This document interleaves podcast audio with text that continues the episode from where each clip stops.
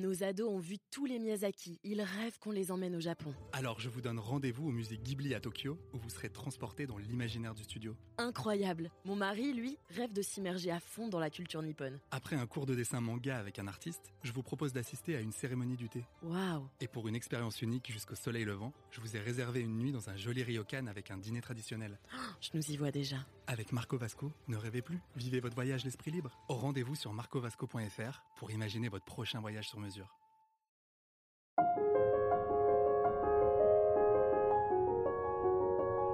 L'activisme de Greta Thunberg et le mariage de Jennifer Lawrence. Jusqu'ici, rien à voir.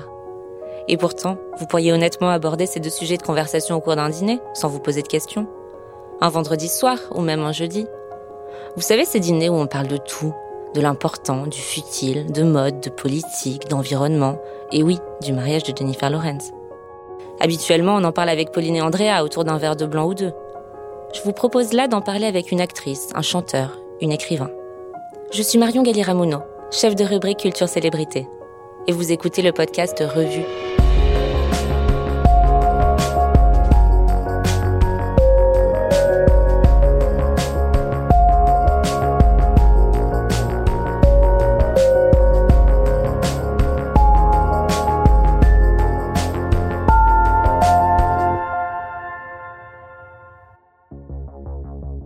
Dans chaque épisode, nous relisons Madame Figaro avec les yeux de nos invités. Un exercice intime, souvent sincère et parfois même engagé. Alors aujourd'hui, j'accueille une actrice, que dis-je, une artiste, peintre, photographe, sculptrice, réalisatrice, la lumineuse Charlotte Lebon. Vous avez 33 ans. Vous nous avez fait hurler de rire sur le plateau du Grand Journal. Une époque où vous vous glissiez encore dans la peau de cette Miss Météo folle dingue et sans loi. Vous auriez pu vous installer dans cet humour qui vous allait si bien. Eh bien non. Vous avez pris de nouveaux virages. Vous dessinez Donald Trump avec des seins à la place des yeux. Vous photographiez la brume. Vous êtes la voix d'un documentaire sur l'infernale domination humaine sur la planète, Anthropocène. Et si en réalité, on ne vous connaissait pas vraiment? Bonjour Charlotte Lebon. Bonjour. Je suis ravie de vous avoir avec moi aujourd'hui. Je vous souhaite la bienvenue sur notre podcast La Revue. Merci beaucoup, La Revue. Peu de personnes me demandent si je vais bien. C'est plainte Meghan Markle dans une interview Ouais. à une chaîne britannique, au bord des larmes. Donc j'ai envie de vous demander euh, comment allez-vous, Charlotte Lebon? Ah ben moi, ça va très bien en ce moment. Ça va très très bien. Je me sens totalement dépassée. C'est ce qu'a dit Charlie Theron dans une interview évoquant son quotidien entre enfants et tournage. Qu'est-ce qui vous dépasse, vous? Le, man- le manque de bienveillance et l'injustice, je pense que c'est ce qui me dépasse. C'est ce qui me dépasse et ce qui, ce qui me dépassera sans doute jusqu'à la fin de mes jours. Dans une enquête sur les méthodes plus ou moins douteuses des tabloïds anglais, on s'est attaché à connaître les limites de ce genre de journaux, les limites financières euh, et morales. Euh, quel est votre rapport à la presse people, vous? Je la hais. Je la déteste.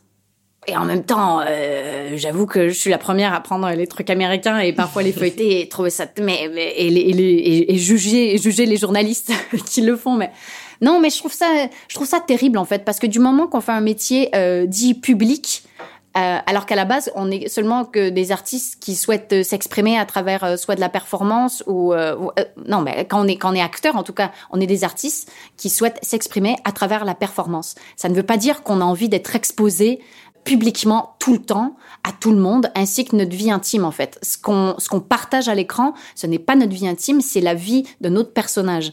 Et en fait, euh, je trouve ça absurde parce que c'est euh, le mode de pensée euh, des journalistes de la presse people, c'est ah bah vous faites un métier public, bah voilà, bah c'est le lot des gens qui font un métier public mais allez vous faire foutre en fait. Non, ça n'a absolument rien à voir. Moi, je sais aussi que été jugée par certains par par justement la presse people quand je, je je contestais justement tout ce qui est parce que j'en ai eu hein, des, articles qui sortaient dans la presse euh, et en fait en cours euh, on me disait non mais de toute façon ça se voyait bien qu'elle était un peu fofolle et qu'elle s'en foutait euh, et qu'elle était un peu genre voire grivoise entre guillemets dans ses chroniques du grand journal. Je dis mais en fait mais vous êtes complètement bête. C'est quoi en fait Donc tous les mecs qui jouent euh, Hitler euh, dans les films, en fait, on devrait euh, bah, lui jeter des pierres quand il se balade dans la rue, quand il est chez lui et qu'il va acheter ses courses, faire ses courses. En fait, ça, ne fait aucun sens. Donc, donc c'est de pas savoir. c'est vraiment, vraiment pour moi, c'est de ne pas savoir respecter l'intégrité des êtres humains, hein, tout simplement, parce qu'on soit acteur ou, bibliothécaire, c'est-à-dire on a tous les, on a tous besoin d'un respect de notre intimité. Voilà. Vous êtes du genre à attaquer, du coup, quand ça vous arrive Systématiquement. Systématiquement. Même si c'est des articles flatteurs, hein, je pense qu'à un moment donné, je sais pas, j'avais une photo où je me, où j'étais en maillot de bain et je me baissais et on faisait des commentaires euh, flatteurs sur mon, sur mon derrière. Je, mais je, c'est, c'est hors de question, quoi. Je ne laisserai jamais, jamais ça passer. Jamais, jamais.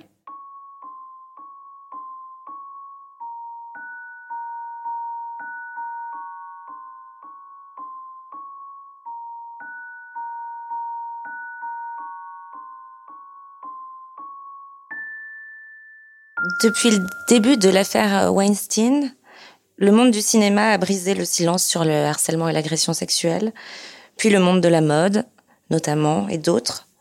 Vous faites, ou vous avez fait partie de ces deux mondes en tout cas. Quel est votre point de vue sur, euh, sur tout ce MeToo euh, euh, planétaire? Mm-hmm. et peut-être à l'égard de votre propre expérience?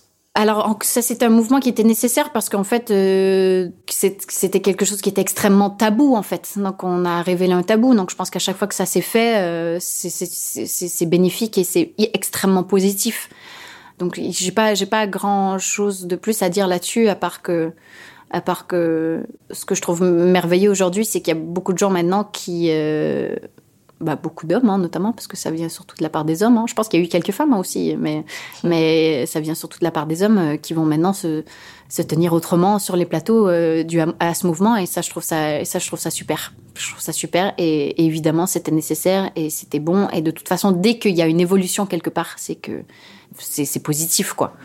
Donc, qu'il y ait une évolution des consciences à ce niveau-là, c'est euh, c'est formidable. Et, euh, et qui, a eu ces, femmes très très courageuses qui sont allées de voilà qui sont allées au devant de la scène pour euh, pour pouvoir euh, commencer cette révolution et ce mouvement bah c'est c'est extrêmement admirable. Donc j'espère juste que ça va durer sur le sur le temps aussi surtout. C'est pas quelque chose qui va s'essouffler. J'espère que mais j'ai pas l'impression que ce soit le cas je pense qu'il faut juste qu'on soit, euh, qu'on reste intègre à travers ce mouvement-là. Il faut pas qu'on l'utilise en fait. Il faut hmm. que c'est un mouvement qui reste sincère et intègre. Et c'est ça, parfois le danger de ce type de mouvement, c'est que c'est que même parfois dans un souci de euh, parce que on veut en faire partie, des fois euh, ça peut ça peut chavirer de l'autre côté et, et, là on peut créer des injustices qui sont pas qui qui ont pas lieu d'être. Je pense qu'il y a des hommes aussi qui ont été euh, comment dire Malmené Oui, malmené là-dedans aussi. C'est pas. Il y a énormément de femmes qui sont victimes. Hein, attention. Hein. C'est d'abord les femmes. C'est les, les, femmes victimes d'abord qui ont, qui ont porté ce mouvement et qui l'ont créé. Mais je crois aussi qu'il y a des hommes qui sont victimes de ça. Euh, après, c'est hyper tabou, malheureusement, de parler de ça. On dirait qu'on n'a pas le droit. Euh, mais encore une fois, moi, dans un souci d'égalité, j'ai envie d'en parler parce qu'il y a aussi des hommes qui souffrent de ça, euh, parce qu'il y a des hommes aussi qui ont été euh, inculpés à tort et ça, c'est terrible d'utiliser ce mouvement pour manipuler des personnes. Ça, ça et, ça, c'est ça qui va sans doute euh, ternir euh, ce type de mouvement. C'est justement le manque d'intégrité. Donc, euh, donc il, faut que ce soit un mouvement qui reste sincère et intègre. Et c'est ce que je souhaite le, plus. Voilà. Christina Koch et Jessica Mer, astronautes à la NASA, ont marqué l'histoire en effectuant ce 18 octobre la première sortie 100% féminine dans l'espace. Yes, oui, c'est bon ça. Qu'est-ce que vous auriez aimé être la première femme à faire? Bah, il y a jamais aucune femme qui a marché sur la lune encore. Hein. Hmm? J'aimerais bien ça la première femme à marcher sur la Lune. Après, ça demanderait quand même de changer vraiment mon mode de vie drastiquement, quoi. À partir de maintenant, de cette seconde. À, la fin de cette interview, voilà, je, je, je m'en vais à Houston et je m'entraîne pour les 20 prochaines années de ma vie.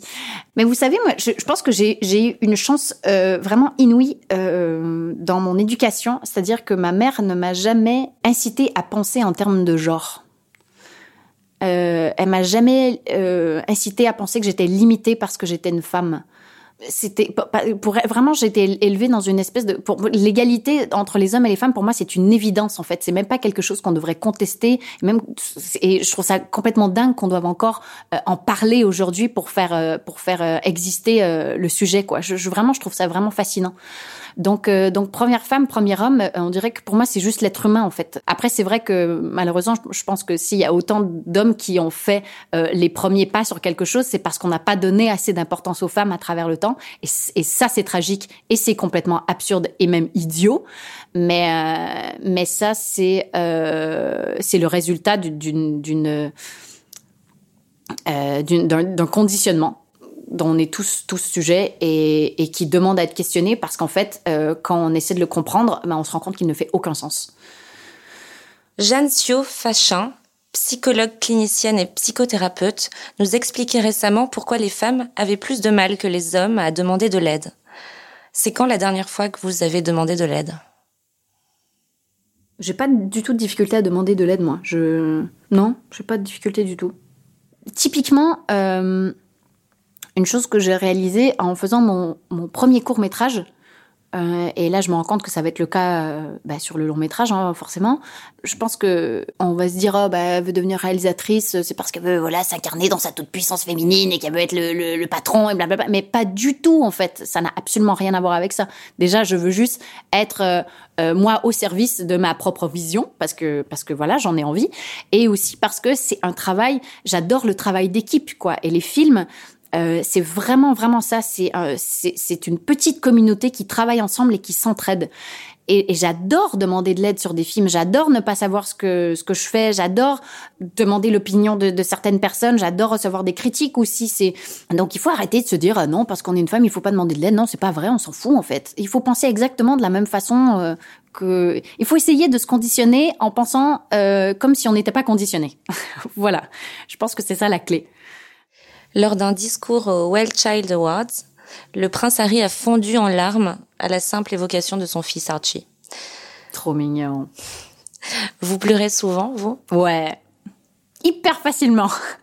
Comme je pense que je ris aussi facilement que je pleure en fait. C'est puis les larmes, c'est elles peuvent être euh, voilà euh, témoins de, de, de, de, ma tristesse et de ma joie. C'est-à-dire que c'est vraiment quelque chose qui arrive très très vite et spontanément et et voilà. Mais c'est encore une fois, je crois, dû à mon éducation, qui était euh, que lorsque j'étais petite et que je me et que je pleurais, euh, ma mère m'invitait à aller complètement au fond de ma tristesse et, à complètement assumer ses pleurs. Elle mais vas-y, il faut que tu sortes. Tu as envie de pleurer, tu pleures juste à temps que tu n'aies plus envie de pleurer.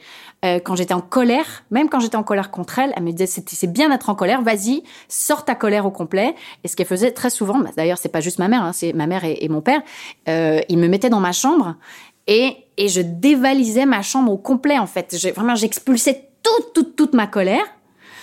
Une fois que c'était terminé, je m'assoyais et je regardais le bordel que j'avais créé. Et ma mère rentrait, elle disait, c'est bon, t'as terminé, là? Je dis, oui.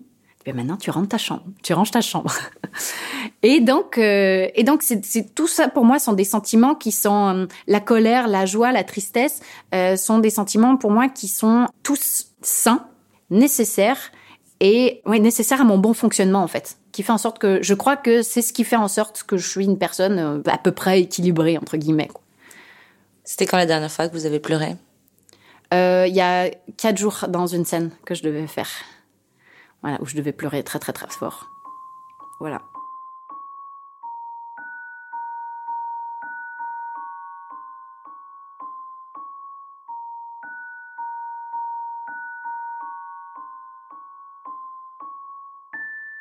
Dans une enquête sur la rupture, des psychologues constataient qu'il y a encore deux générations, on se mariait pour la vie. Mm.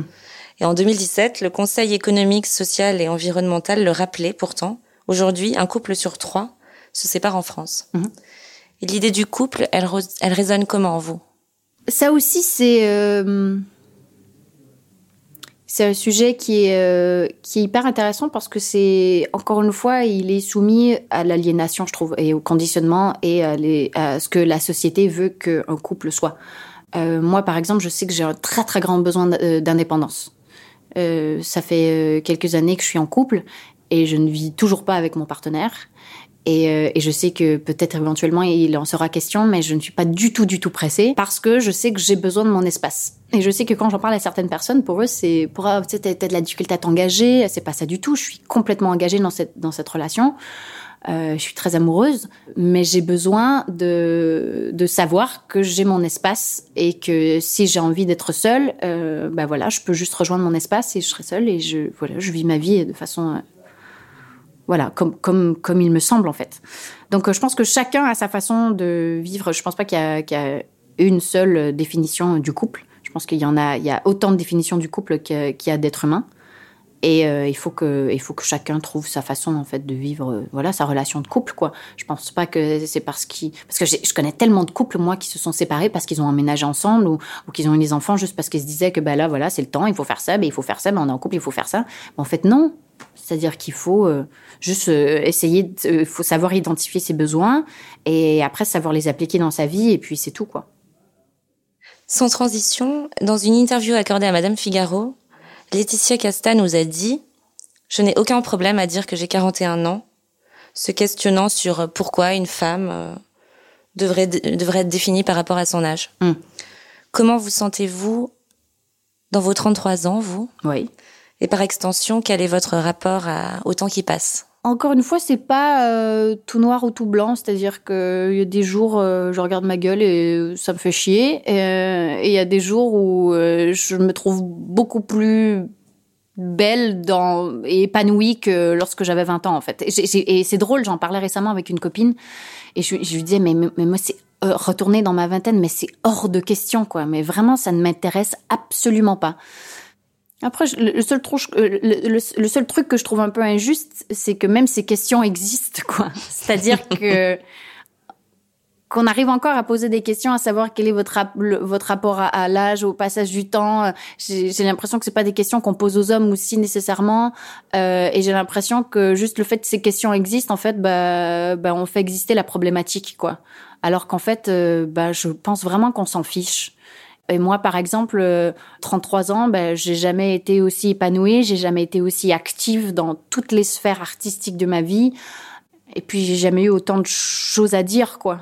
Euh, donc, euh, donc, je pense que ça va aller que pour le mieux, parce que j'ai l'impression que plus je vieillis, plus je connais de choses pour sur moi-même, et, euh, et, plus j'ai des choses à dire, et plus j'ai des, j'ai, des choses, il y, y a des choses que j'ai envie de raconter. Donc, euh, donc peut-être qu'il faut juste arrêter de, de poser ces questions, en fait.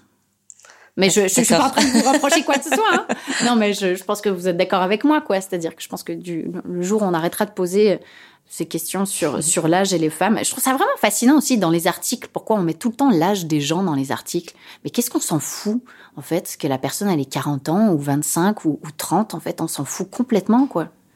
Je comprends pas. Mais c'est carrément systématique, quoi. Dans tous mm. les articles, il y a l'âge des gens. Et, et j'ai l'impression que c'est beaucoup plus courant dans les articles sur les femmes après, peut-être que c'est parce que je suis un peu parano, mais...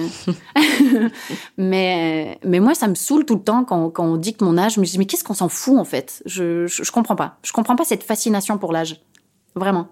Et puis, c'est drôle, parce que récemment, je me suis retrouvée dans une position où euh, on devait vendre euh, une image qui représentait un projet dans lequel j'étais. Et euh, il y a eu des retours sur les photos que le réalisateur souhaitait utiliser qui disaient euh, attention Charlotte a l'air plus vieille qu'elle a l'air dans la vie quoi sur la photo. Et puis je disais mais qu'est-ce que ça veut dire en fait plus vieille? Mais qu'est-ce qu'on s'en fout que j'ai l'air d'avoir euh, je sais pas moi 38 ans sur la photo? Qu'est-ce qu'il y a de mal d'avoir 38 ans? Mais on s'en fiche en fait. Pourquoi D'où vient le mal dans le fait de vieillir? Je ne sais pas d'où ça vient et c'est bête, c'est absurde et ça ne fait aucun sens parce que tout le monde, euh, avec le temps, devient plus, plus, plus. Bah, ça dépend, ça dépend quelle tangente de vie on décide de prendre. Mais en tout cas, moi, en ce qui me concerne, je sais que je me suis jamais trouvée aussi euh, épanouie. Ouais, et je crois que la beauté, elle est dans l'épanouissement. Donc, euh, donc voilà.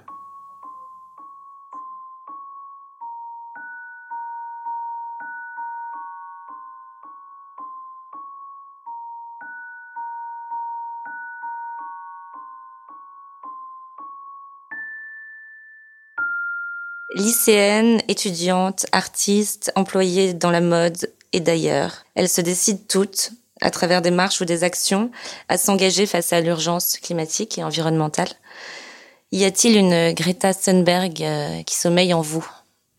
Non, parce qu'elle, c'est vraiment une, c'est une activiste. Moi, je suis pas, j'ai pas la prétention de dire que je suis une activiste. Il faut, il faut une abnégation dingue pour euh, devenir activiste euh, comme Greta.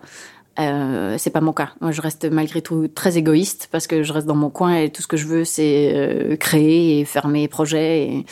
Et, donc, euh, non, pas du tout. Mais, mais à ma façon, je pense que à travers la création et à travers ma façon de créer, je peux me, en fait, je me dois d'être pour être cohérente hein, avec avec avec ce qui se passe avec le réchauffement climatique et, et l'état de la planète, c'est c'est d'être responsable dans mes choix, c'est-à-dire que dans le choix des matériaux, dans le choix de de, ben, de, ce que je recycle, ce que, ce que je recycle pas, dans mon mode de consommation aussi, c'est-à-dire de consommer de moins en moins, peut-être d'imposer aussi certaines règles sur les plateaux euh, où je suis réalisatrice, de d'imposer de, des règles, ben, de faire des plateaux verts quoi, qui sont éco-responsables. Ça, c'est des choses qui sont possibles et qui sont nécessaires, je crois. Et c'est carrément quelque chose que je que je souhaite faire. Mais de là à dire que je suis proche d'une Greta, pas du tout, quoi. Je, je l'admire énormément, mais c'est pas, pas, non. J'admire Greta Thunberg, mais je l'ai mise en garde. Si tu agis par peur, tu seras forcément déçu par le résultat de ton action. Cela ne se passe jamais comme on veut. C'est Satish Kumar, l'activiste écologiste et l'entraîneur spirituel, qui, qui, a dit ça, euh, en répondant à la question des activistes qui, de manière générale, misent un peu tout sur la peur. Hum. Qu'est-ce que vous en pensez? Je sais pas ce qu'il faut. C'est vraiment, c'est vraiment une vaste question, mais je pense que c'est vraiment, c'est à, à, nous observer, c'est c'est euh, c'est vraiment fascinant comment comment les humains réagissent parce que on est aussi là en train de se battre à savoir euh, euh, quelles sont les causes aussi de, de l'état de notre planète et on, on, se crêpe le chignon à savoir oui mais c'est peut-être ça oui mais c'est peut-être ça mais tant qu'on ne sait pas ce que c'est ben on peut pas vraiment savoir euh, quand on sait pas comment le régler on sait pas exactement comment faire. Alors que c'est bête quoi. C'est-à-dire que si on a un cancer personne ne se dit genre ben tant que je ne connaîtrai pas la cause de mon cancer eh ben je ne je ne le soignerai pas en fait. C'est complètement stupide en fait. On, devrait juste se focaliser sur sur les solutions et ensuite on comprendra peut-être les causes mais mais bon c'est absurde d'essayer de de je je sais pas c'est un peu le fait la poule quoi mais je crois que je, je, sais, je sais pas ce qu'il faut. Je, je sais pas ce qui, et je pense pas qu'il y a qu'un seul mode c'est-à-dire c'est pas soit la c'est pas en choquant avec la peur qu'on va faire changer les gens. Peut-être que certaines personnes vont changer avec la peur mais peut-être que d'autres personnes vont changer euh, à travers euh, en leur montrant des images euh, tu vois de beauté. Par exemple comme comme comme le documentaire d'anthropocène qui est justement traité avec beaucoup beaucoup d'esthétisme. Et peut-être que c'est ça qui va choquer les gens. Donc je pense pas qu'il y a y a un seul mode de fonction de, de fonctionnement en fait. Je pense pas qu'il y a une seule méthode pour euh, faire changer les gens faut juste qu'il y ait une prise de conscience globale en fait et il faut qu'il y ait une révolution à tous tous les échelons et ça c'est compliqué quoi je sais pas pourquoi on a tant tant de mal à la faire je je, je sais pas j'ai pas la réponse et notre dernière question. En parlant chose rare de sa vie privée, Marlène Schiappa a récemment déclaré qu'elle avait la chance d'avoir un mari si formidable. Hum. C'est quoi votre chance à vous? Ma chance à moi, c'est de pouvoir euh, faire ce que j'ai envie de faire dans ma vie, quoi. Point, en fait. C'est-à-dire, euh, je jouis d'une liberté complètement dingue parce que j'ai la chance de gagner suffisamment ma vie pour pouvoir prendre un avion, aller voir ma famille quand je le souhaite, parce que j'ai la chance de faire le métier qui m'anime et que j'aime, quoi. Et que j'ai, et en plus, euh, j'ai la chance de faire plein de métiers, métiers différents, en fait.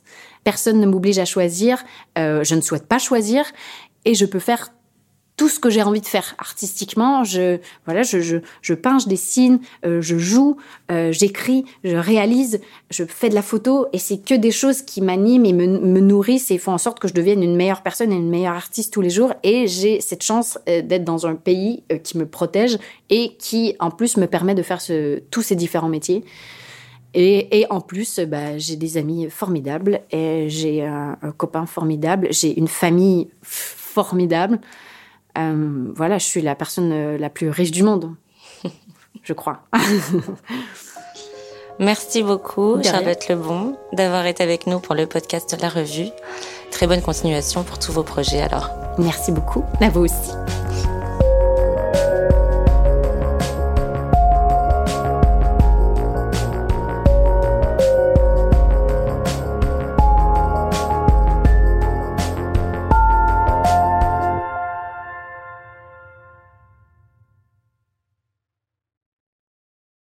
Ados ont vu tous les Miyazaki. Ils rêvent qu'on les emmène au Japon. Alors je vous donne rendez-vous au musée Ghibli à Tokyo, où vous serez transporté dans l'imaginaire du studio. Incroyable. Mon mari, lui, rêve de s'immerger à fond dans la culture nippone. Après un cours de dessin manga avec un artiste, je vous propose d'assister à une cérémonie du thé. Waouh. Et pour une expérience unique jusqu'au soleil levant, je vous ai réservé une nuit dans un joli ryokan avec un dîner traditionnel.